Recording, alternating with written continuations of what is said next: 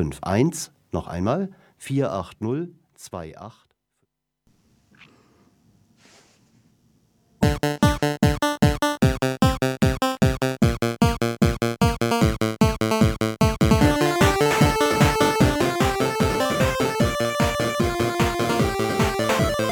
Willkommen beim Radio Lora Open Source Magazin. Alles über Open Source, Linux, offene Lizenzen und das Internet.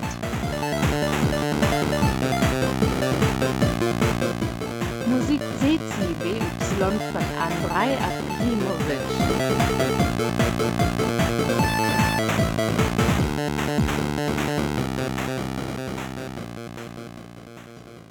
Junge, Junge, Junge, Junge, Junge, was für Wochen.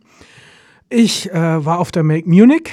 Am Samstag war ich auf der äh, Demo gegen die EU-Urheberrechtsreform. Und heute, direkt jetzt nach der Sendung, beziehungsweise noch während der Sendung, während äh, das Vorproduzierte vom Make Munich läuft, geht es für mich schon weiter nach Freiburg äh, oder Richtung Freiburg nach Rust äh, zum Cloudfest, äh, wo es wieder über Internet und Cloud und so weiter geht. Aber um es auf den Punkt zu bringen, ich war auf der Make Munich und habe äh, drei sehr interessante Stände äh, interviewt, die ich für euch vorbereitet habe. Und äh, das ist zum Beispiel, das ist äh, Cloud Item, das ist Barcaros und das Compotium VCFE. Und dann geht es gleich weiter mit Hyperradio der neuen Folge. Ich bin hier auf der Make Munich 2019 und habe einen interessanten Stand gefunden und zwar von Cloud Item. Da, sind, da liegen ganz viele äh, QR-Codes rum. Äh, was ist eigentlich Cloud Item? Grüß dich, Valentin. Also Cloud Item ist ein Startup und wir wollen den QR-Code interessant machen. Wir finden, dass QR-Codes bisher in ein Dornröschenschlaf fristen weil sie so wenig Möglichkeiten bieten. Wenn ich heute einen QR-Code scanne auf irgendeinem Produkt, dann komme ich auf die Webseite und kann mir gerade mal die Werbung da reinziehen. Und äh, das fanden wir ein bisschen langweilig und wir wollten, dass der QR-Code selbst mehr Interaktionsmöglichkeiten zulässt.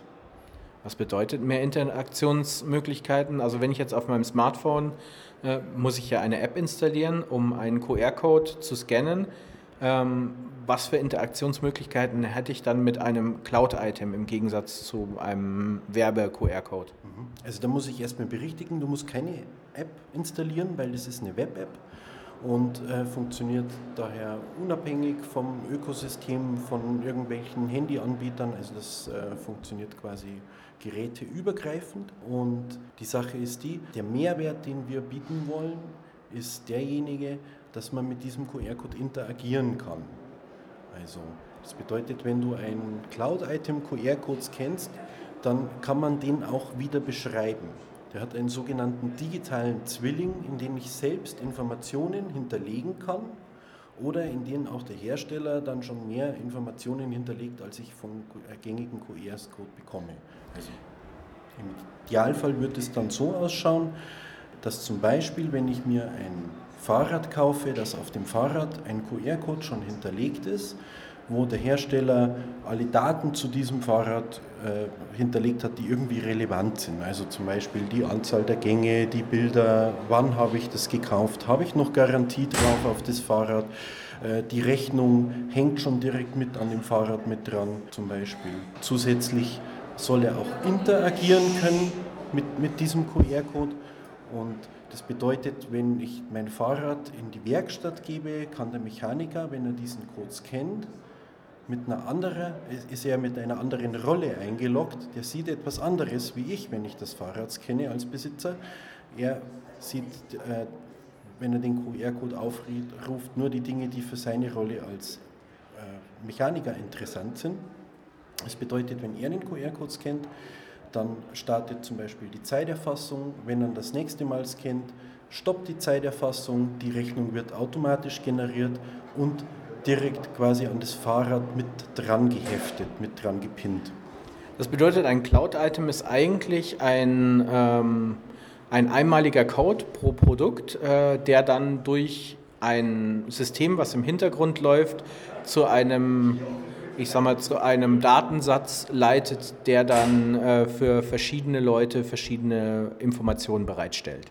Genau, also zum Information, verschiedene Informationen zum einen und zum anderen eben auch verschiedene Interaktionsmöglichkeiten.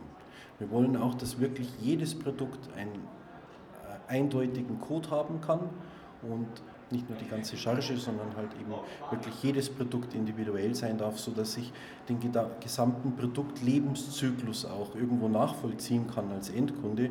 Ähm, zum Beispiel, auf welchem Acker wurde jetzt äh, die Kartoffel angebaut und äh, welche Stationen hat sie durchlaufen, bis sie bei mir dann letztlich im Kochtopf landet.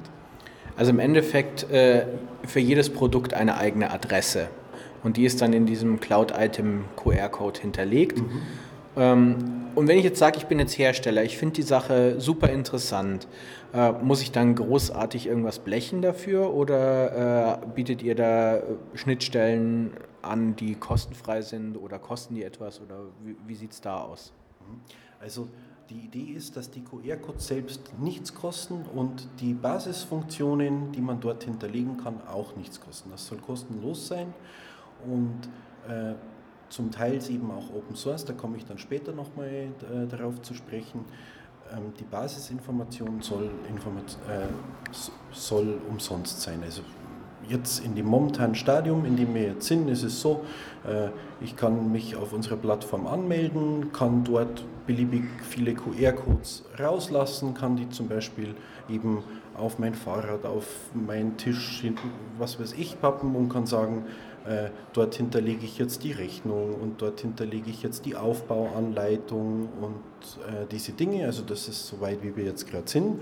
Und in einem weiteren Kontext wollen wir äh, über die API, die wir auch zusätzlich zur Verfügung stellen für jeden Code, ähm, ermöglichen, dass eben jeder kontextspezifisch im Produktlebenszyklus seine Informationen, die für ihn relevant sind, an dem Item ablegen kann und dabei aber nicht die Datenhoheit verliert.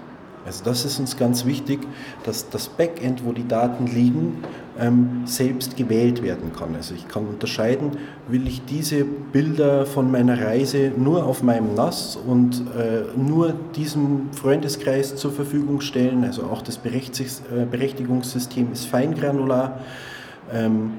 Oder habe ich das bei einem Hoster oder der Produzent sagt natürlich, na, das kommt natürlich alles von mir, äh, von, von meiner eigenen Warenwirtschaftssystem und jede Information, die dort hinterlegt ist, äh, wird diese Möglichkeit haben, eben wirklich genau auszuwählen, wer etwas mit diesem Code wie machen darf, wie interagieren darf. Und was ist äh, da jetzt noch das Open Source System, was noch dahinter äh, stehen soll? Mhm. Also zum einen ist es ja natürlich so, dass wenn man den Code kennt, kommt man eben erstmal auf unsere Plattform IoT.org, Internet of Offline Things, also wir nennen es das äh, Internet der Dinge für die Dinge ohne Internet. Und ähm, das ist ja jetzt erstmal ein zentraler Punkt, an dem man landet und äh, solche Stellen äh, Firmen, die solche zentralen Punkte bereitstellen, neigen oft dazu, Datenkraken zu sein. Äh, wir wollen keine Datenkrake sein, wir wollen auch nicht selbst irgendwie jetzt die, diese ganzen Daten hosten, sondern wir wissen nur, wo ist die Information hinterlegt, wie kann sie aufgerufen werden und wer hat Berechtigung, die zu sehen. Die Information kann dabei durchaus auch verschlüsselt sein und das ist jetzt der eine Teil, also das heißt sowohl ähm, die API, an, an der wir arbeiten, dass man mit diesem Item interagieren kann, wird eine offene Schnittstelle bekommen, die komplett äh, gemeinschaftlich auch entwickelt werden soll in einem Verein, den wir in eine Stiftung überführen wollen. Und äh, um zu gewährleisten, dass nicht jeder sein eigenes Süppchen kochen muss, sondern dass man eben mit einem offenen Standard einen wirklichen Mehrwert äh, herstellen kann. Wichtig ist uns auch noch bei der ganzen Sache, äh, um eben Open Source auch zu fördern, weil wir ein großer Fan von Open Source sind und wir denken, dass eine gemeinschaftliche Entwicklung von Dingen immer mehr Vorteile bietet als äh, ein Vendor-Login dass die Apps, die im Cloud Item App Store verfügbar sein werden, einen Filter bekommen, sodass man anders als in anderen App Stores sehr leicht danach filtern kann, welche Lizenz die Apps jeweils haben. Also das heißt, wenn ich dort im Filter einfach eingebe, zeige mir nur die Open Source Apps, dann werde ich auch nur Open Source Apps sehen. Und das wollen wir populär platzieren in der Suche. Wo kann ich mich jetzt darüber noch näher informieren? Also äh, wie lautet eure Webseitenadresse dafür jetzt? Mhm. Also die Firma, mit der wir äh, die Plattform entwickeln, heißt Cloud Item. Ähm, die Plattform selbst heißt IOOT, Internet of Offline Things. Das also iOOT.org, oder? Genau, iOOT.org. Genau, der Verein, der das Ganze fördert, der in diese Stiftung übergehen soll, heißt myvdn.de. Das ist der Verein für digitale Normierung. Und der App Store aus dem die ganzen Zusatz-Apps, die man zu einem Item zufügen kann, äh, kommen soll. Das ist eben clouditem.co. Also einfach clouditem.co aufrufen, da wird man natürlich nähergehende Informationen finden. Genau, dort wird man die Informationen finden zum Ganzen. Okay, vielen Dank. Gerne.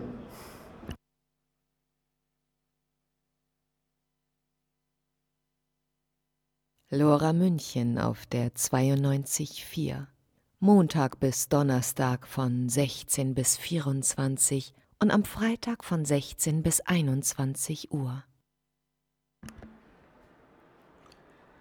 Ich bin weitergegangen heute auf der Messe und habe auch noch einen weiteren interessanten Stand gefunden, Bakaros. Bakaros, was ist das? Genau, Bakaros steht für Baukasten zur Realisierung optischer Systeme und ist eben ein Projekt der Uni Stuttgart zusammen mit anderen Projektpartnern wie Fraunhofer. Wir haben noch T-Systems mit dabei und eben auch Fischer Technik, die eben die Grundlage für diesen Baukasten liefern, mit dem man Optikaufbauten machen kann. Unsere, unsere Grundidee ist eben, ähm, Fischertechnik zu nehmen als Grundlage und darauf eigene Komponenten zu entwerfen, die man, mit denen man dann eben Optiken realisieren kann. Was bedeutet Optiken realisieren in dem Fall?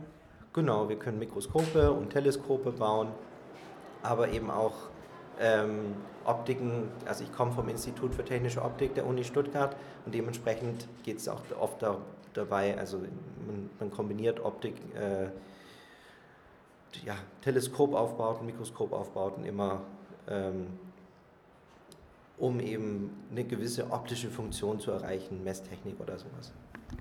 Und ich habe ja gesehen, ihr habt relativ viel Fischertechnik dort verbaut in euren Geräten, aber auch einige 3D-gedruckte Teile. Genau.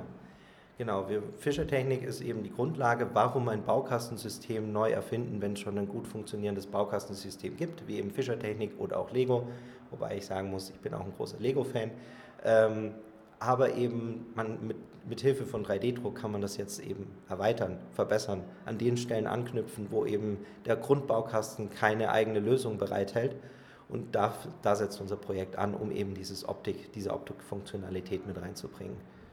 Ihr habt groß an eurem Stand Open Source äh, dran stehen. Bedeutet das, ähm, dass ihr diese Teile, die ihr dafür entwickelt, die in die Fischertechnik eingebaut sind, Open Source stellt? Ja, alles, was wir entwickelt haben oder äh, entwickeln werden, soll auf unserer Webseite zu finden sein, ist auch größtenteils schon auf unserer Webseite zu finden. Bauteillisten, STL-Dateien zum selber drucken und eben auch unsere Bezugsquellen und eben auch Baupläne, wie werden, wie werden die Sachen aufgebaut. Das ist alles auf unserer Webseite. Langfristig sollen auch Bauteile von Fischertechnik hergestellt werden, aber das ist aus meiner Sicht gar, keine, gar kein Widerspruch zu Open Source, weil unsere, unsere Ideen werden weiterhin Open Source verfügbar sein und auch die Bauteile zum Selberdrucken werden verfügbar sein. Nur, dass eben Fischertechnik auch einen Zugang zu, für die Leute schafft, indem sie Spritzgussteile herstellen, die eben keinen 3D-Drucker selber zu Hause haben. Das bedeutet, ich könnte mir dann in der Zukunft, wenn Fischertechnik sagt, äh, ich habe jetzt Teil XY nachgedruckt, kann ich auf eure Webseite äh, nachgebaut und ähm, habe es in Spritzguss, könnte ich weiterhin auf eure Webseite gehen und sagen, ja, das lade ich mir doch lieber selber runter, bevor ich mir das Teil kaufe und drucke es mir aus meinem 3D-Drucker aus. Genau. Die Wahl, es geht darum, breiten Zugang zu schaffen. Die einen haben einen 3D-Drucker, haben Freude am selber tüfteln, selber aufbauen, nehmen den 3D-Drucker, bauen ihre Teile selber, modifizieren sie vielleicht sogar an den, an den Stellen, wo sie Modifikationen brauchen. Die anderen Leute sind zufrieden mit Grundkomponenten, die kaufen sie weiterhin bei Fischer Technik. Wenn ich mich jetzt darüber näher informieren möchte oder mal Teile runterladen möchte zum Drucken, wo gehe ich da hin? Genau, auf unserer Webseite www.bakaros.de. Gut, dann bedanke ich mich dafür und wünsche noch eine erfolgreiche weitere Make Munich. Vielen Dank, gleichfalls.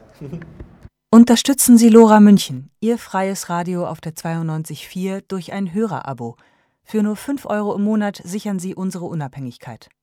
Mehr Infos unter www.lora924.de www.lora924.de oder unter der Telefonnummer 089 480 2851. 089 480 2851. Wir schicken Ihnen gerne Informationsmaterial zu. Und wir haben einen alten Bekannten wieder getroffen, das sogenannte Computeum. Da haben wir ja auch schon mal vor einigen Jahren drüber berichtet, beziehungsweise hatten auch schon einen sehr interessanten Beitrag drüber. Kann man natürlich auf unserer äh, Mediatheke auf os-mag nochmal nachhören. Aber äh, es hat sich was Neues ergeben im Computeum. Ja, es gibt nämlich jetzt tatsächlich eine physikalische, allzeit besuchbare, äh, in der Zukunft besuchbare Installation in Vilshofen. Sache ist, wir haben mit der Sammlung von München raus müssen. Das haben wir, glaube ich, damals schon beredet weil das Kultur, äh, die Kultfabrik an der Stelle ja jetzt in Wohnungen umgewandelt wird. Und äh, es hat sich in München einfach nichts gefunden. München was mieten ist scheiße, muss man ganz ehrlich so sagen. Also bin ich kurz vor Passau gelandet. Durch die Hilfe von einem Freund, der da wieder jemand gekannt hat, der wieder jemand gekannt hat, der einen alten Stall hatte, der umgebaut wurde zur Lagerhalle. Äh, also haben wir das ganze Zeug hingeschafft und als ich dann dort war, hat der Spätzl gemeint, du, äh, sag mal, du hast doch jetzt ein ganzes Zeug hier. Ja, ja wollen wir nicht gleich was hier bei mir machen? So, ja, habe ich gesagt, Mai und wie und wo? Ja, da fragen wir mal den Bürgermeister. Also hat er einen Kontakt zum Bürgermeister von Vilshofen hergestellt, den Herrn Gams. Der hat auch sehr schnell und sehr freundlich reagiert. Innerhalb von 14 Tagen war ein Termin da. Den haben wir dann auch nicht bei ihm im Büro gemacht, sondern im Lager, damit er sieht, dass wir hier von echter Hardware reden und nicht bloß so ein C64 im Wohnzimmerschrank. Er war sehr beeindruckt und äh, keine Woche drauf hatte ich den Kontakt zum Stadtentwicklungsbeauftragten, der dann einen leerstehenden Bioladen aufgetan hat, den wir jetzt gerade um, am Umbauen sind zu einer Ausstellung. Und diese fertige Ausstellung, die soll ja dann ähm, einige der ich sag mal so, die ganze Sammlung wird er wahrscheinlich nicht beherbergen können. Nicht mal ansatzweise. Weil da bräuchte man ja sowas wie das Deutsche Museum. Äh, ich sag mal, ein Flügel des Deutschen Museums würde mir reichen. Ich bin ja bescheiden. Aber ähm, da wird, äh, werden so die Highlights wahrscheinlich und das Interessanteste vorgestellt, womit man am meisten zeigen kann. Äh, jein. Die Sache ist die, der Platz sind nur 120 Quadratmeter Nutzfläche, die wir für die Ausstellung nutzen können. Also haben wir lange überlegt, was wir machen. Ein richtiges, alles umfassendes Museum geht nicht. Einfach nur Maschinen hinklatschen, weil sie cool sind oder weil wir sie für cool halten, ist eigentlich uncool. Also sind wir auf die gekommen, machen wir eine thematische Ausstellung. Und es ist eine thematische Ausstellung, die jetzt den Weg zu unserem modernen PC, also der Weg zum PC ist auch der vorläufige Titel, äh, zeigt, Angefangen von der Tabellierschreibmaschine, also großen mechanischen Schreibmaschinen mit riesen Wagen, damit man solche Kontenbuchformulare reingebracht hat, äh, bis hin zum modernen Hochleistungs-PC. Alles immer mit einer gewissen Orientierung auf den geschäftlichen Einsatz, auf den Büroeinsatz. Äh, aber ich habe es auch geschafft, in der Reihe verschiedene Homecomputer unterzubringen. Mhm. Und ähm, das wird ähm, also so um die 100 Quadratmeter, äh, 120 Quadratmeter umfassen und äh, dort wird man wahrscheinlich dann irgendwie so einen Weg haben oder irgendwie so eine Führung machen können. Ähm, wie soll das denn ungefähr aussehen? Du meinst jetzt der Ablauf der Ausstellung? Ja. Es fängt, wie gesagt, mit der Tabellierschreibmaschine auf einer Seite an und dem Handlochkartenstanzer daneben. Wir werden da einen Schreibtisch aufbauen, wie er theoretisch bei einem, ich sag mal, super Hightech-Büro des Jahres 1925 wäre. Also mit Handlocher und großer Schreibmaschine und mechanischer Rechenmaschine und Abakus und alles, was so dazugehört. Auf der einen Seite und auf der anderen Seite von diesem kleinen Raum wird ein Analogrechner aus den 40er Jahren stehen Also auf der einen Seite das technische Rechnen, auf der anderen Seite das kommerzielle Rechnen. Dann gibt es einen Durchgang und hinter dem Durchgang ist dann das erste Gerät, was man im Prinzip als ein Desktop-PC bezeichnen kann, ein Kuga 4 bzw. Äh, Singer 1500. Singer hat später eigentlich zum Schluss ICL, weil die Firma wurde dreimal verkauft. Äh, das ist die erste Maschine, wo Bildschirm, wie man heute kennt, Tastatur und Massenspeicher, in dem Fall zwei Bandlaufwerke, CPU, Speicher, alles in einem Desktop-Gehäuse sind. Schaut noch wie ein aufgeblasener Tischrechner aus. Parallel dazu daneben steht dann ein Datapoint 2200, was manche vielleicht kennen, weil das ist der Ursprung aller PC-Architektur. Mhm. Jetzt wollen wir ja natürlich nicht zu weit ins Detail reingehen, weil man, man, man, soll die ganze Sache ja besuchen. Also das ist, man muss ja, muss ja immer noch so ein bisschen, äh, ich sag mal, äh, Interesse schaffen. Machen wir es kürzer. Hinter dem Durchgang kommen die ersten Desktop-Maschinen, die tatsächlich für sich alleine arbeiten konnten, gefolgt von der IBM 5100, das sowas fast wie der Urvater des PCs ist. Einmal um die Ecke kommen dann die allerersten Mikrocomputer, also Altair, Sol, solche Maschinen. Dahinter kommen dann die dicken drei, Apple II, Commodore PET, TRS-80, weil diese drei Maschinen haben eigentlich den Heim-PC-Markt kreiert in großer Masse. Dann kommt eine Einschränk Einsprengung, nämlich die ganzen Homecomputer, wobei wir es geschafft haben, einen Twist hinzubringen, dass die Homecomputer professionell sind.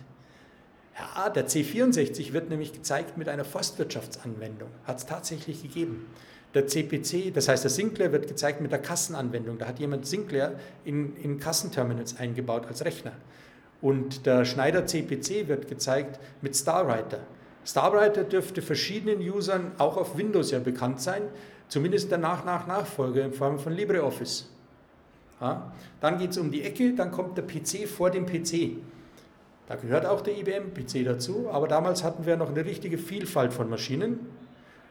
Dann gefolgt von der großen Vereinheitlichung, nämlich dem IBM AT. Der IBM AT ist wirklich diese Verengung in der Evolution, wo die ganze Vielfalt verschwunden ist und ab dann nur noch das eine sich wieder ausgebreitet hat. Dann kommt eine Ecke, die die Technik zeigt, wie sich die Mainboards beim AT entwickelt haben. Vom 286er bis zum heutigen super integrierten Core sonst was, AMD, äh, Razer, Schlag mich tot. Und dann kommt noch mal eine ganz kleine Ecke mit den Sachen, die dem widerstanden haben, die also noch bis Ende der 90er Jahre andere Technologie als PC hergenommen haben. Und dann ist eigentlich die Ausstellung noch durch, dann kommt bloß noch die Daddelhalle. Gut.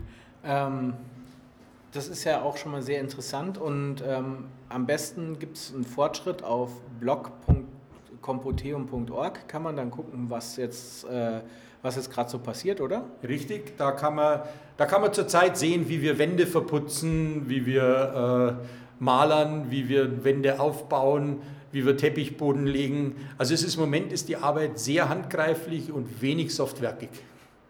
Aber ähm, man kann dann auch natürlich sehen, wann die Eröffnung sein wird, weil im Moment äh, ist noch kein, steht noch kein Datum fest.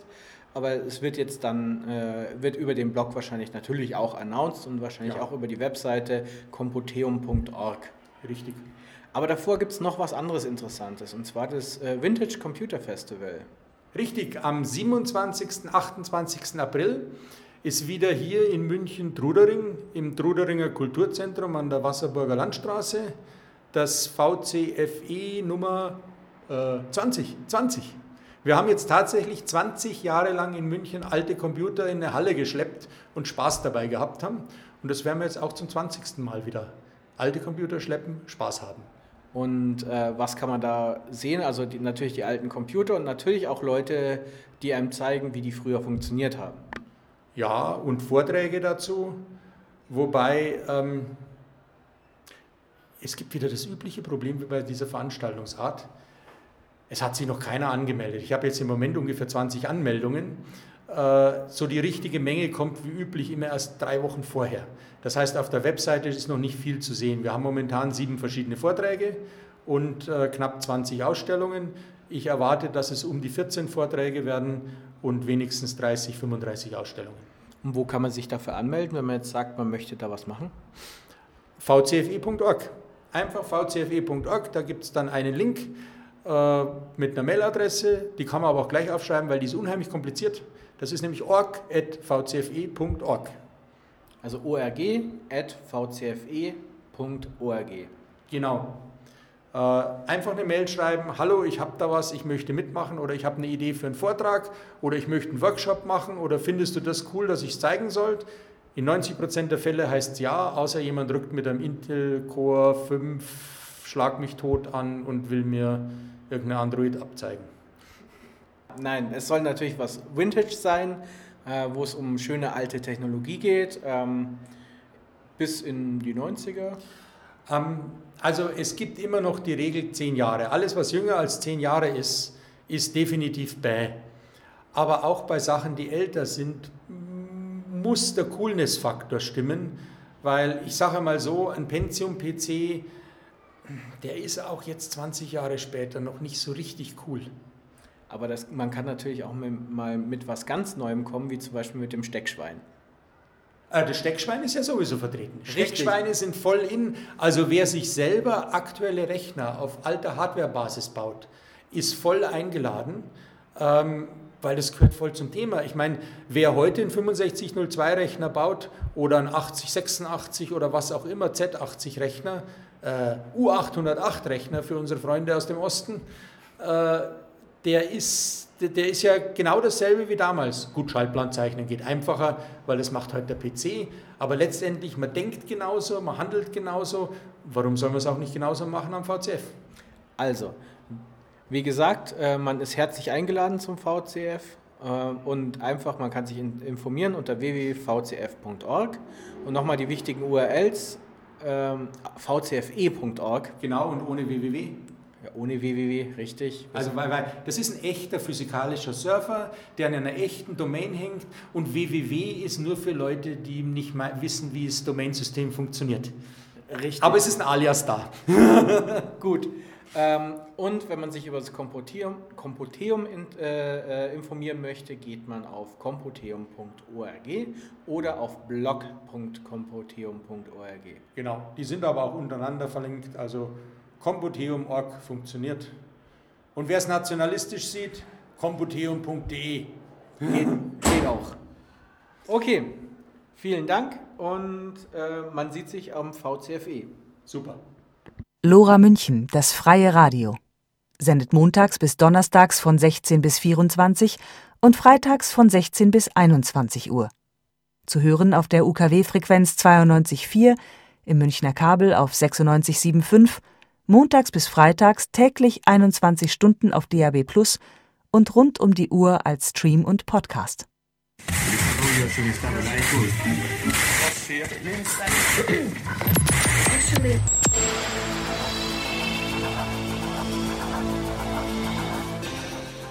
Hyper Radio, das Next Generation Web Radio mit dem audiovisuellen Creative Commons Inhalt.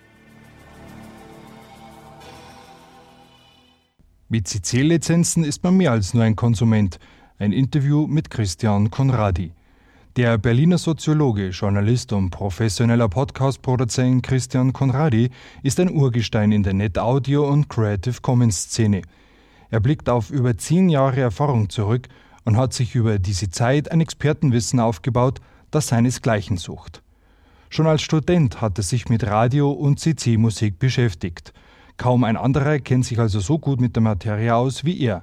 Durch seine vielfältige und langjährige Arbeit bei unterschiedlichen Plattformen hat sich Christian Konradi einen entsprechenden Namen nicht nur in der deutschsprachigen Szene gemacht. Wir sind deshalb sehr froh, dass er uns interessante Einblicke in seine Philosophie und Arbeit gibt.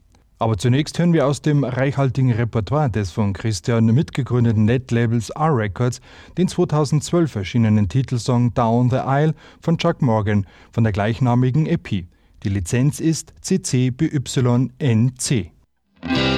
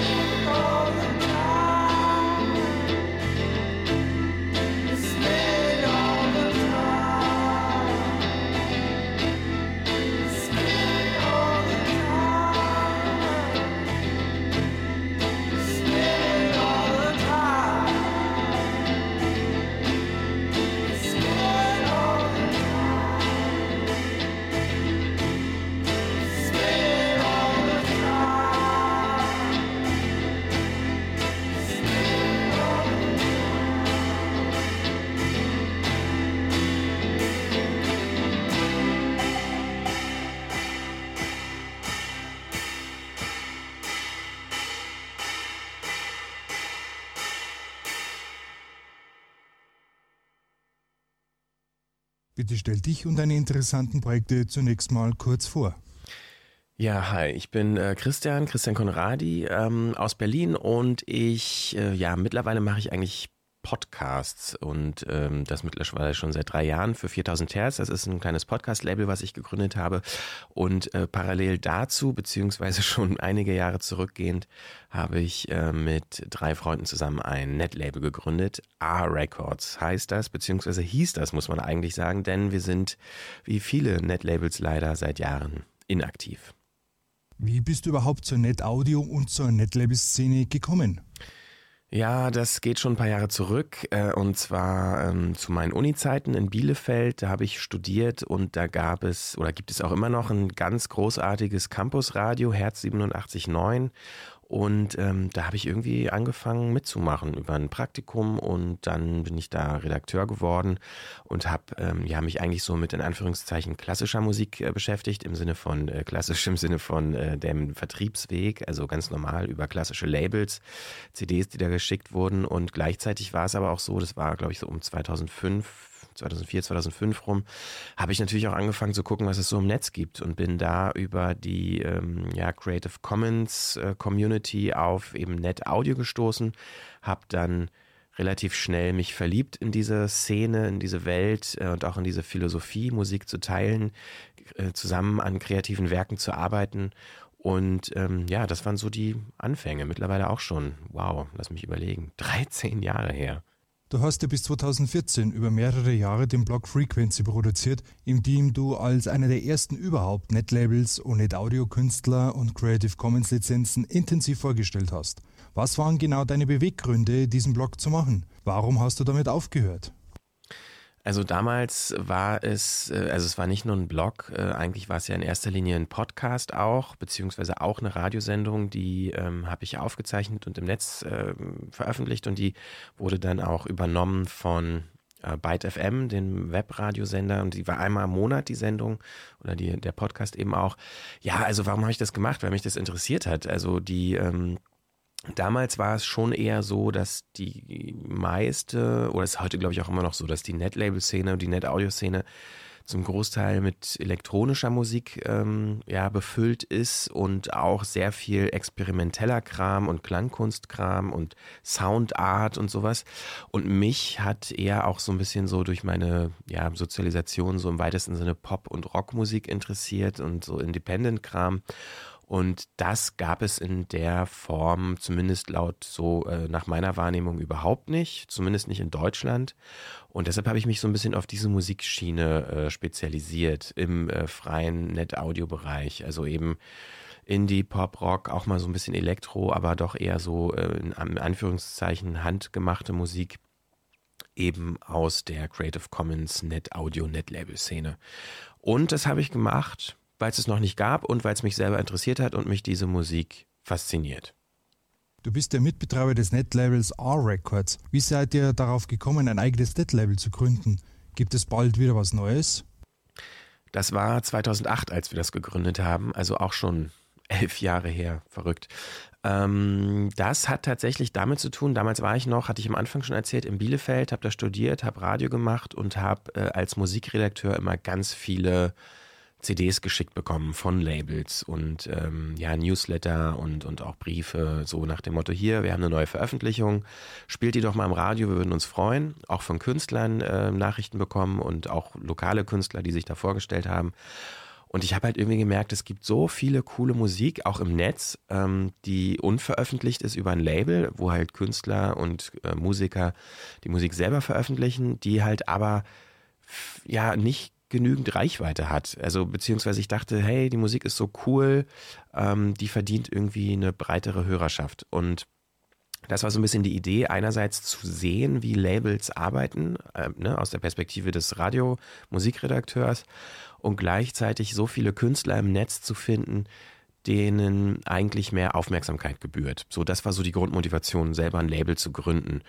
Und ähm, ja, das haben wir gemacht ähm, 2008 und äh, haben halt selber uns auf die Suche gemacht nach Künstlern, haben denen geschrieben und gesagt, hier, wir haben dieses Label, wir würden eure Musik gerne veröffentlichen und äh, sorgen uns auch darum, dass ja möglichst viele Leute die Musik dann auch hören.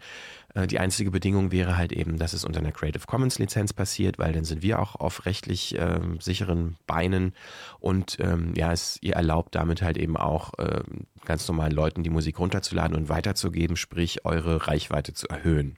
Das war so die Grundmotivation und daraus haben sich ganz viele Freundschaften ergeben zu Künstlern, zu Bands. Wir haben auch einige Touren organisiert. Ähm, und äh, ja, daraus hat sich dann Jahre später auch ein kleines Festival etabliert. Und man muss aber auch sagen, also die Freundschaften bestehen immer noch, ähm, aber so wie wir damals im studentischen Kontext viel Zeit darin investiert haben, haben auch die Bands teilweise damals auch, äh, waren es Studierende und haben in der Freizeit Musik gemacht, so wie wir in der Freizeit das Label betrieben haben. Und ähm, ja, die Lebensumstände haben sich dann irgendwie doch geändert, sodass weder Zeit für neue Musik bei vielen Künstlern war, mit denen wir gearbeitet haben, noch für uns das Label zu betreiben.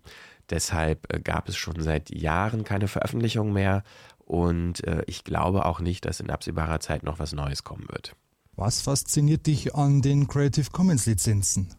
Ja, ganz einfach, dass man Musik eben nicht nur als Konsument betrachtet, sondern dass man im besten Fall ähm, zumindest die Musik weiterreichen kann und sie legal auch äh, weitergeben kann. Aber eigentlich fasziniert mich darin besonder, äh, bei besonders, dass man eben mehr ist als nur ein Konsument, dass man das Recht erteilt bekommt, explizit vom Künstler, die Musik weiter zu verwenden, äh, sie vielleicht auch zu bearbeiten, zu remixen, mit den Tonspuren was anzufangen oder auch einfach die Musik für andere Medienproduktionen zu benutzen, sie aufführen zu können. Das finde ich einfach einen sehr schönen Gedanken, weil ähm, ja, Musik ist halt einfach Kultur, ähm, Teil der Kultur und explizit ähm, dazu aufzurufen, Kultur auch als diese zu benutzen, indem man mit ihr kommuniziert, über sie kommuniziert, mit ihr kreativ ist und Austausch betreibt, finde ich einen sehr schönen Gedanken. Was ist deiner Meinung nach der Grund, warum so viele Netlabels nach dem Hype wieder aufgehört haben? Trägt die Idee der freien Musik und der freien Lizenz nicht? Ja, die Idee trägt schon. Also ich würde jetzt mal gar nicht so behaupten, dass das gescheitert ist oder dass es jetzt sehr viel weniger gibt. Ich glaube einfach, zumindest nach meiner, meiner Wahrnehmung her, ist es so, dass die populäre Musik im weitesten Sinne ähm, nicht mehr so äh, präsent ist in diesem Umfeld. Aber äh, alles, was in Richtung, mehr in Richtung Kunst geht, ähm, also Klangkunst hatte ich schon erwähnt, äh, so Soundart im weitesten Sinne, und auch elektronische Musik, die sich in Anführungszeichen vielleicht etwas leichter produzieren lässt, da sie nur am Computer entsteht und man jetzt nicht irgendwie eine komplette Band braucht und ein richtiges Studio ähm, mit, mit Hardware, mit Verstärkern und so weiter. Äh, ich glaube, je einfacher der Zugang zu Produktionsmitteln ist, desto einfacher, also desto höher ist auch der Output an, an ja, in dem Fall Musik. Und das ist bei elektronischer Musik, die man am Computer machen kann, einfach einfacher. Äh, deshalb würde ich jetzt mal gar nicht sagen, dass die Idee tot ist. Ähm, ich glaube, warum so viele aufgehört haben, ist, ist tatsächlich, dass es schwer ist, das auf einem professionellen Niveau zu machen, im Sinne, da, also im Sinne von, dass man davon leben kann, dass man damit auch Geld verdienen kann. Ähm, vielleicht hätten diese ganzen Plattformen wie Patreon, äh, also wo man halt äh, Leute, kreative Leute unterstützen kann, hätte es die schon vor zehn Jahren gegeben und auch diese Kultur, dass man halt selber als Hörer auch was spenden kann oder auch aktiv, also dass es halt mehr irgendwie so ein Teil der Kultur ist, hätte es vielleicht auch dazu geführt, dass sich diese Creative Commons Net Audio Szene auch weiter professionalisiert hätte. Ich glaube tatsächlich, dass heute so ein bisschen der Zug insofern abgefahren ist, dass es nicht mehr so richtig notwendig ist, ähm, Musik zu teilen, in dem Sinne, wie das früher gemacht wurde, dass man halt wirklich MP3-Dateien geteilt hat und auf äh, zum Download angeboten hat. Heute passiert halt viel über Streaming. Insofern Reichweite zu erzeugen, Aufmerksamkeit zu erzeugen, da ist äh, Social Media und Streaming-Dienste sind da viel effektiver aus einer Künstler-Label-Sicht. Insofern, glaube ich, ist das eigentlich der größte Grund, warum das sich nicht so in der Mainstream-Popkultur durchgesetzt hat. Braucht es in der Zeit von Bandcamp, Spotify und Co., bei denen die Künstler einfach selbst ihre Musik anbieten können, überhaupt noch entsprechende Musikblogs, Radiosendungen und Netlabels? Ja, das würde ich schon sagen, weil ähm, Empfehlungsalgorithmen zum Beispiel bei Streaming-Diensten ja doch immer nach dem, entweder nach dem Massengeschmack gehen, also was sehr viele Leute hören, oder was so, ähm, ja, dann so auf individuelle Vorlieben getrimmt ist. Sprich, man lernt halt irgendwie nicht wirklich was Neues kennen, sondern man kriegt dann die Sachen vorgeschlagen, die man eh schon mag oder die in die gleiche Richtung gehen. Und eine wirkliche Kuration im Sinne von, hier ist jemand, der äh, Sachen empfiehlt und ähm, sich auch damit auseinandersetzt und noch so ein paar Infos dazu gibt, das, das wird es immer geben müssen und es ist auch immer interessant für Leute, weil man so eben die Möglichkeit hat, auch so ein bisschen über den eigenen Tellerrand hinaus Sachen kennenzulernen. Und deshalb glaube ich, dass es auch weiterhin ähm, ja, Radiosendungen, Podcasts, Blogs geben wird. Ob die jetzt in der klassischen Form, wie wir sie jetzt kennen oder kannten, weiterhin existieren werden, das muss nicht unbedingt sein. Das kann auch sein, dass das wiederum auslagert auf äh, Plattformen, also auf Social-Media-Plattformen zum Beispiel. Aber die grundsätzliche Auseinandersetzung mit Inhalten und äh, der Empfehlung auf eine persönliche Art und Weise ähm, von einer Person mit einer Expertise oder einem Interesse oder einer großen Liebe zu einem bestimmten Genre wird es ganz sicher auch äh, in der Zukunft geben. Wie hat sich in den letzten Jahren deiner Meinung nach als ausgesprochener Kenner der Materie die internationale Netlabel- und Net-Audio-Szene verändert? Ja, also das hatte ich, glaube ich, auch schon so ein bisschen angesprochen. Sie hat sich leider meiner Meinung nach nicht professionalisieren können. Das heißt auch, dass viele ähm, Künstler die im weitesten Sinne Populärmusik gemacht haben, das ausprobiert hatten, noch vor fünf, sechs, sieben Jahren und äh, aber ja, sich die Erwartungen nicht äh, einlösen konnten und das wieder aufgehört wurde. Das sieht man zum Beispiel, dass auch mal Bands wie äh, REM sogar mal einen Creative Commons, ähm, ja, so eine Art Remix-Contest äh, Contest hatten. Also das, man, es wurde da viel mit experimentiert. Ähm, mittlerweile ist es, glaube ich, so, dass es eher in so einem sehr ja, ideologisch geprägtem Kontext stattfindet. Also Leute, die halt ganz explizit Kunst und auch Musik als Gemeingut verstehen und ähm, das aus so einer Philosophie und Ideologie heraus weiter betreiben. Ähm, vielleicht auch eher aus einem künstlerischen Aspekt, was dafür gesorgt hat, dass eben immer weniger Popkultur äh, oder Popmusik in dem äh, Creative Commons Umfeld passiert und mehr eben ja experimentelles künstlerisches. Aber das ist jetzt gar nicht wertend gemeint, sondern es ist einfach eine Entwicklung, die ich so beobachte, ähm, die, ja, die ich auch irgendwie schön finde. Insofern, dass da sich wirklich eine Szene gefunden hat, die seit mittlerweile kann man ja fast von Jahrzehnten sprechen, existiert und auch ähm, weiter gedeiht. Obwohl man schon auch, glaube ich, sagen muss, dass generell die Zahl der Labels und Künstler vielleicht insgesamt doch sogar auch abgenommen hat. Aber das muss ja auch nicht unbedingt schlimm sein. Das ist ja immer so mit Hypes vor fünf, sechs, sieben Jahren war Creative Commons noch viel bekannter und viel virulenter im Netz. Heute ist es irgendwie nicht mehr so richtig Thema. Deshalb sind die Leute, die dabei geblieben sind, auch Leute, die das wirklich auch mit Überzeugung machen. Was müsste deiner Meinung nach noch gemacht und umgesetzt werden, damit die NetAudio-Szene und die Creative Commons-Lizenzen ernst genommen werden? Puh, das ist eine schwierige Frage. Also ich glaube, ernst genommen werden sie schon. Also es war auch schon vor Jahren so, dass diese aus juristischer Sicht, dass diese Lizenzen halt wasserdicht sind, dass sie ähm, es zeigt ja schon allein, dass ähm, die Wikipedia sie benutzt, dass große Fotodienste wie Flickr sie benutzt haben, im Musikkontext auch auf ähm, ja, Plattformen wie Bandcamp es zumindest angeboten wird, dass Künstler diese Lizenz auswählen können, bei Soundcloud auch. Also das sind ja schon auch große Plattformen. Das ist jetzt nicht auf so Streaming-Diensten stattfindet, erklärt sich, glaube ich, selbst, weil ne, das Stream selber und Creative Commons schließt sich halt irgendwie so ein bisschen aus. Insofern, was man da jetzt noch groß machen muss, klar, man könnte jetzt sagen, es ist eigentlich irgendwie noch mehr politische Arbeit notwendig, dass das Urheberrecht entsprechend angepasst wird, dass äh, Zitate und äh, Remix, also dass das Zitatrecht vielleicht ausgeweitet wird und der Remix einfach noch äh, einfacher umzusetzen ist aus einer juristischen Sicht, weil aus einer kreativen Sicht und aus einer technologischen Sicht ist es ja so einfach wie nie. Also Musik runterladen, Sprachsamples extrahieren, ähm, äh, weiß ich, ein Beat äh, extrahieren, so, das ist ja heute mit wenigen Klicks am Computer möglich. Also was technisch geht, ist einfach. Ähm, da, da hängt das Recht immer noch ein bisschen hinterher. Ich glaube aber nicht, dass es nochmal so kommen wird, dass diese Lizenz selber, dieser Baukasten, dieser Lizenzbaukasten nochmal so eine Popularität bekommen wird. Da bin ich eher skeptisch. Was sind deine Pläne für die Zukunft?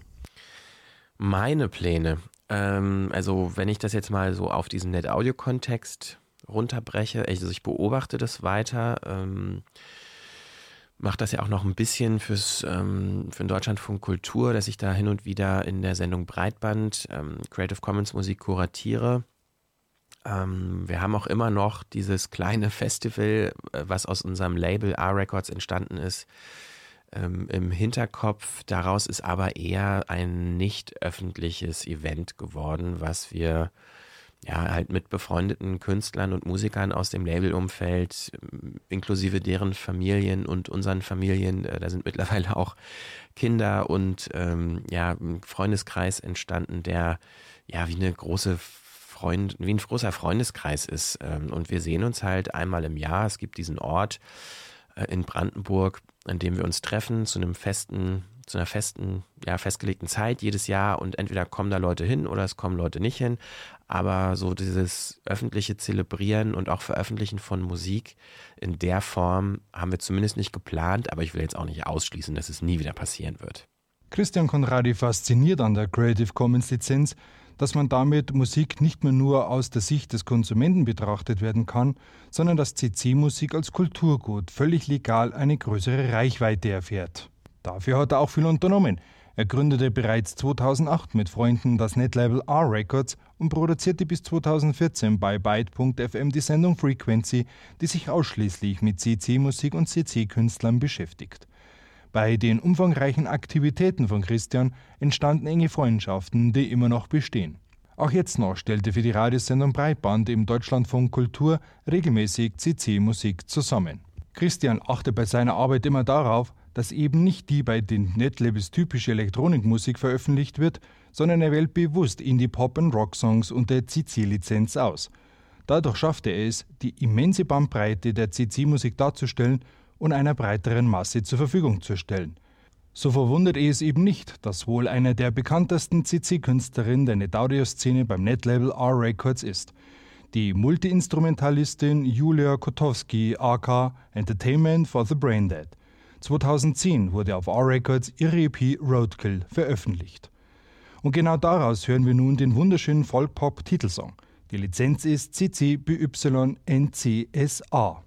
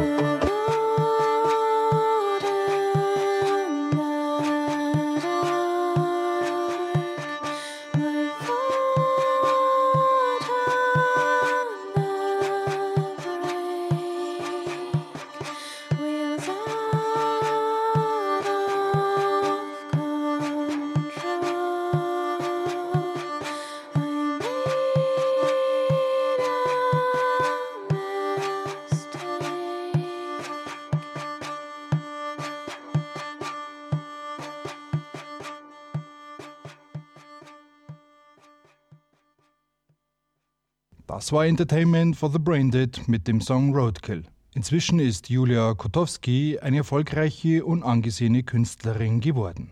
Für Christian ist die Idee der Creative Commons nicht tot. Ganz im Gegenteil. Große Plattformen wie Wikipedia, Bandcamp und Soundcloud bieten diese Lizenzen ja schließlich auch an. Allein daran sieht man schon, dass CC ernst genommen wird und sich etabliert hat. Dass in den letzten Jahren viele Netlabels aufhören mussten, besorgt Christian nicht weiter. Durch den Streamingdienst und Social-Media-Trend ist es einfach nicht mehr notwendig, Musik über Plattformen wie Netlabels aufwendig verteilen zu müssen. Dies übernehmen diese Plattformen effektiver. Aber trotz des Streaming- und Social-Media-Hypes sind aus Sicht von Christian nach wie vor kuratierte Sammlungen notwendig. Speziell das Auffinden von sogenannten Klangkunst oder Soundart sind mit dem Empfehlungsalgorithmen der Streamingdienste nicht möglich. Das müssen immer noch Leute machen, die aus Überzeugung, so wie eben Christian Konrad ja auch, entsprechende Perlen aus dem Meer der CC-Musik fischen und dem interessierten Zuhörer präsentieren. Es ist zwar schade, dass Christians Netlabel wohl keine CC-Musik mehr veröffentlichen wird. Trotzdem können wir ihm dankbar sein, dass er über zehn Jahre die NetAudio und Creative Commons Szene treu geblieben ist, sie durch seine liebevolle Arbeit auch ein wesentliches Stück vorangebracht und in das Bewusstsein immer mehr Menschen gebracht hat. Wir wünschen ihm auf alle Fälle mit seiner Plattform für Autorinnen-Podcasts 4000 Hertz alles Gute. Das war also das Interview mit dem Urgestein der Netaudio-Szene Christian Konradi. Vielen Dank für die Aufmerksamkeit. Bis zum nächsten Mal. Euer WebJ HK. Lora München ist Ihr freies Radio auf der 92.4. Parteilos und ohne kommerzielle Interessen. Kritische Öffentlichkeit zu schaffen ist unser Anspruch. Unser Ziel, Alternativen zum Mainstream ein Forum zu bieten. Und dazu brauchen wir nicht nur Hörer, sondern auch Ihre finanzielle Unterstützung. Spenden Sie uns oder werden Sie Mitglied im LoRa Förderverein für nur 60 Euro im Jahr, damit wir auch in Zukunft unabhängig senden können. Informationen und Beitrittsformulare im Internet unter www.lora924.de oder rufen Sie uns an unter der Telefonnummer 089 480 2851 www.lora924.de oder 089 480 285. Programmhinweise. Alles für alle. Soziale Welt bei Lora München. Im Frauenmonat März ist bei den Nachrichten aus der Provinz eine Frau zu Gast im Studio. Bobby Gahn ist eine aktive Grüne aus Wörthsee und die Mitinitiatorin des dortigen Dorfladens. Am 27. März um 17 Uhr.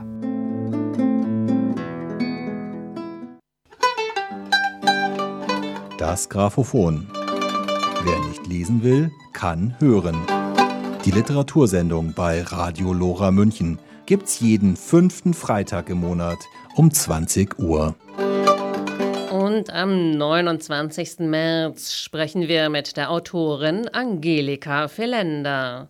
Und zwar über ihre dreiteilige Krimireihe mit dem Kommissär Reitmeier. Dieser ermittelt Anfang des 20. Jahrhunderts in München. Mehr über die Romane Der eiserne Sommer, Wintergewitter und Herbststurm am 29. März um 20 Uhr.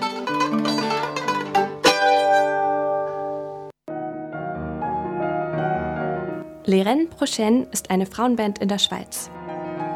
Am 29. März um 21 Uhr stellen wir Ihnen diese Frauenband vor. Das Ökomagazin Rainbow. Jeden Donnerstag von 19 bis 20 Uhr. Mit Tierpolitik, David gegen Goliath, Grünfunk von Greenpeace, das Fonstudio des Bund Naturschutz, Beetgeflüster und Pro Regenwald. Das Ökomagazin Rainbow, donnerstags um 19 Uhr bei Lora München.